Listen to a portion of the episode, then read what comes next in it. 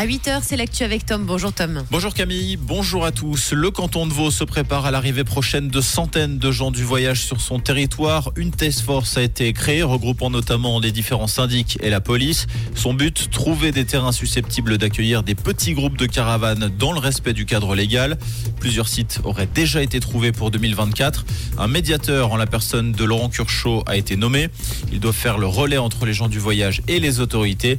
L'année dernière, le canton de Vaud a enregistré 45 000 nuitées chez les gens du voyage, un record. Le tunnel de la Vue des Alpes entre Neuchâtel et La Chaux-de-Fonds a été fermé durant près de 4 heures hier matin. En cause, un début d'incendie sur un camion citerne transportant des produits hautement inflammables. Les faits se sont produits vers 9h30. Le conducteur a pu freiner le départ du feu avec un extincteur avant l'arrivée des secours. L'incident n'a fait aucun blessé.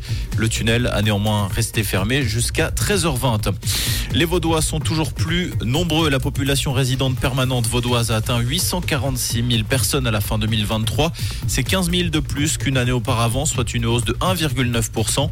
Une partie importante de cette hausse, 4 500 personnes, est due à l'afflux de réfugiés ukrainiens.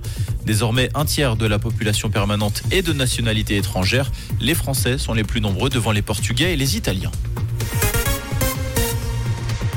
Le groupe de cliniques privées Irslanden prévoit de supprimer jusqu'à 120 postes dans l'agglomération zurichoise. Près d'un poste sur six dans l'administration centrale du groupe est concerné. Les mesures prises jusqu'à présent ne suffiraient plus à limiter la pression financière qui repose sur les 17 cliniques du groupe. Des militaires israéliens ont ouvert le feu sur des civils palestiniens qui se ruaient sur des camions d'aide humanitaire. Le ministère de la Santé du Hamas fait état de 112 morts et plus de 760 blessés. Les condamnations internationales se sont multipliées depuis hier. La France a condamné des tirs israéliens injustifiables. Le Qatar, acteur central des négociations, dénonce pour sa part un massacre odieux commis contre des civils sans défense. Le FC Sion a décroché son ticket pour les demi-finales de Coupe de Suisse. Les Valaisans ont créé la sensation hier en sortant Young Boys au stade de Tourbillon 2 buts à 1.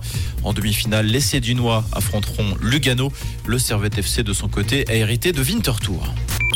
Comprendre ce qui se passe en Suisse romande et dans le monde, c'est aussi sur Rouge. Rouge Côté ciel, ce vendredi, ce sera une matinée sous la pluie. hein. On pense à la casquette et au parapluie. On a 3 degrés à Saint-Cergue, 6 à Puy et à Clarence, avec de jolis rayons de soleil en journée. Ça, fait du bien hein, pour partir en week-end. Au max, on attend 11 degrés à et à Prévrange. Autant vous dire que ce sera pas trop mal et que vous allez pouvoir en profiter. Et ce sera pareil pour samedi et dimanche.